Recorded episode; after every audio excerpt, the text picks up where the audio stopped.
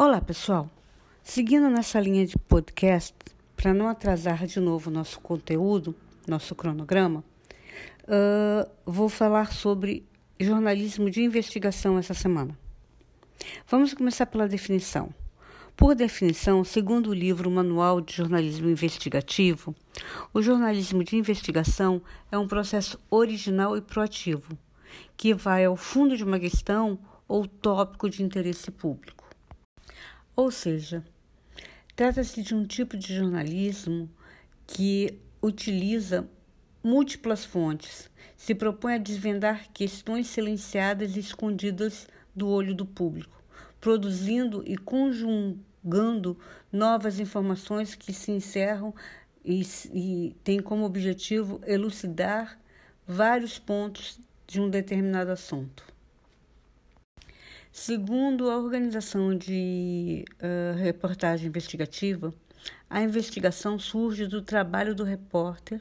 Os fatos noticiados têm relevância para o leitor ou espectador e alguém tenta evitar que o público tenha mais conhecimento. Nisso entra a ação do jornalista: trazer, elucidar, desvelar esses fatos para o olhar do público. A era da tecnologia trouxe ao jornalismo uma maior facilidade de chegar ao público, que agora tem ao seu dispor ferramentas que lhe permitem obter de forma mais rápida, confortável e confiável as informações, independentemente de que parte do mundo ela se encontra. Assim, o acesso permitido à sociedade relativamente a qualquer tipo de informação e conhecimento permite uma constante reformulação e aumento consequentemente, da sua bagagem educativa e cultural. Essa situação se traduz num acréscimo dos níveis de exigência e do controle do que é transmitido. Uh, quando eu falo exigência e do controle, é que o público cada vez mais se torna é, exigente com o que vai receber e controla o que é bom e o que é ruim, o que deve ser consumido e guardado para ser utilizado como forma de conhecimento e o que são informações e, ou notícias que não têm relevância e que não se deve dar atenção. Vale lembrar que o jornalismo investigativo ele é um jornalismo que demanda tempo, que demanda muitas pessoas envolvidas. Então, cada vez mais é importante ter rigor no que se vai apurar, ter exatidão, ter fidelidade à verdade e clareza. Na verdade, são conceitos né, do Código de Deontologia do jornalista. Então, o jornalista deve relatar o fato com rigor e exatidão e interpretá-los com honestidade. Fato, os fatos devem ser comprovados, ouvindo todas as partes com interesse atendíveis no caso, a distinção entre notícia e opinião, no caso do jornalismo investigativo, tem que ficar muito clara. Quando se recolhe dados essenciais para elaborar qualquer uh, produto jornalístico, uh, na sua fase de investigação, deve-se ter sempre em mente o que, que se busca. E na prática, como é que nós vamos apontar o trisquemascópio? O quem, o que, o quando, o onde, o como, o porquê. Nesse sentido, torna-se basilar o poder da contextualização, que aliado à síntese factual é, é considerado como as partes constituintes de toda a inter-relação da notícia. Se compararmos a reportagem investigativa com a reportagem pura e simplesmente, a reportagem ela tem por objetivo mostrar, reconstruir a situação em questão. Já a reportagem, já a, o jornalismo investigativo, ele visa procurar os fatos, explicar os fatos, demonstrar os fatos, demonstrar o mecanismo de acontecimento desses fatos, ou seja, ela é muito mais profunda e uh, tem desdobramentos do que só a reportagem. Então, retomando, a construção da matéria jornalística de investigação não é resultado de um processo instantâneo, mas sim de um conjunto de etapas devidamente planejadas que deverão seguir certo padrão de rigor. Os fatos precisam ser levantados e aprovados, verificados, uh, para a gente ter uma reportagem jornalística investigativa com consistência. Um dos erros mais notórios do senso comum trata da dificuldade de distinguir o modelo jornalístico de investigação da própria modalidade prática do jornalismo de investigar.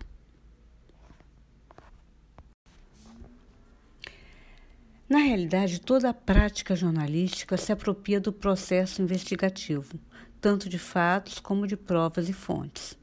Contudo, a instantaneidade, a brevidade, uh, uh, o, facili o, facili uh, o facilitismo informativo que revela os fatos do cotidiano não fazem com que isso seja um Opa, acabou a bateria. Não faz com que isso seja um modelo jornalístico, mas sim uma prática jornalística. O modelo jornalístico de, de jornalismo de, eh, de investigação, ele tem por norteador ser profundo. E nós não conseguiríamos fazer nada profundo com tanta instantaneidade. Agora que conceituamos o que é jornalismo investigativo e ainda fizemos um pouco da diferença entre jornalismo investigativo e a prática do jornalismo, que é investigar, vamos falar um pouquinho do histórico, né? Como é que isso surgiu? De onde veio? Tá? Uh, em 1972, o jornalismo investigativo vivia um de seus marcos históricos, né? Com o caso Watergate. Tenho certeza que todos vocês já ouviram falar do tal do garganta profunda, né? Que acabou se matando e realmente não não não não não não dedurou ninguém, como nós dizemos. Uh, um pouco sobre o caso Watergate, para quem ainda não conhece. O caso Watergate foi um escândalo político ocorrido em 1974 nos Estados Unidos. Uh, foram dois jornalistas que fizeram uma reportagem publicada no, no Washington Post, tá? que acabou por culminar com a renúncia do presidente Richard Nixon Nesse escândalo ficou comprovado que pessoas próximas ao presidente conduziam um esquema de escuta ilegal contra o Partido Democrata. Ao longo das investigações, também foi comprovado que Nixon atuou para atrapalhar o trabalho da polícia. Ao todo, foram 69 pessoas indiciadas e 48 delas uh, faziam parte do, do governo. Até hoje temos muitas reportagens investigativas, muito jornal, jornalismo investigativo acontecendo. Uh, muito facilmente nós encontramos no Fantástico matérias feitas pelo Giovanni Grisotti mostrando uh, várias, várias questões que são decorrentes de um jornalismo investigativo. Eu vou deixar um exemplo aqui no nosso link sobre uma matéria que não foi feita pelo Giovanni, mas que mostra como é que heranças acabavam uh, em mão de criminosos. Porém, hoje em dia, uh, o jornalismo investigativo, que é a matéria-prima da grande reportagem, né, não está sendo tão refeita, tão feita pelos seus custos e pelo tempo que leva para ficar pronta. O jornalismo investigativo demanda do jornalista uma maior dedicação no levantamento de dados, nas entrevistas, na observação direta, na checagem da informação, na rechecagem da informação. No material de vocês tem uma fala do Cabrini que eu gosto muito, que diz que é necessário ousadia, mas com responsabilidade para fazer a melhor das reportagens. Exatamente isso, é não, não ficar só no feijão com arroz, mas ter responsabilidade com o que se está fazendo. Por isso, apesar de, desta confusão de identidade ser compreensível entre jornalismo investigativo e investigação jornalística, há de se distingui-la uma do método e a outra da prática, para assim poder entender as suas atividades no campo do jornalismo. Em 2016, o grupo RBS criou um, uma equipe chamada de GDI e composto por nove repórteres, um editor, todos com experiência em investigação. A, a iniciativa sustentou-se na crença de que a investigação jornalística é essencial para a democracia e para transformar a sociedade.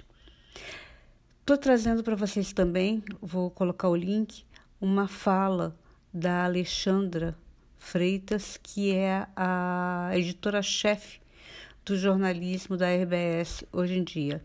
Ela trabalha com o César Freitas, os dois são Freitas, mas não são parentes, e ela é a segunda no escalão, na verdade a terceira, né, no escalão da, do processo de produção da informação dentro do grupo RBS. Ela tem mais de 26 anos de RBS.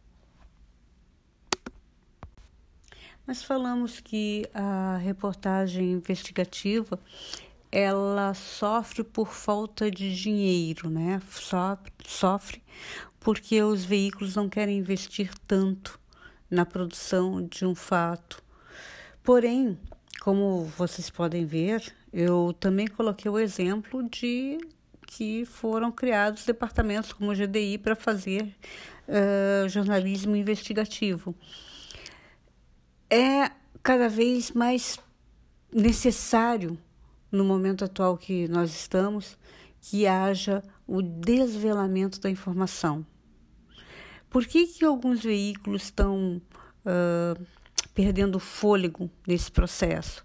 Não só pela falta de dinheiro, mas também pela repercussão em áreas que podem em áreas como comercial que podem ser prejudicadas pela visão do, do, do veículo se posicionando, pelas futuras ações judiciais que podem acontecer contra a empresa e contra o repórter, uh, pelas despesas não só da produção da informação, mas também o risco e as despesas que acontecem caso aconteça alguma coisa com um dos jornalistas. Então, são vários os, os fatores que levam a uma empresa a pensar duas vezes se fará uma grande reportagem investigativa ou não. E agora que a gente está falando de jornalismo investigativo, vamos falar um pouco do como fazer esse jornalismo investigativo. Primeira coisa, mapear as fontes, ver todos os possíveis envolvidos mapear quais são os desdobramentos.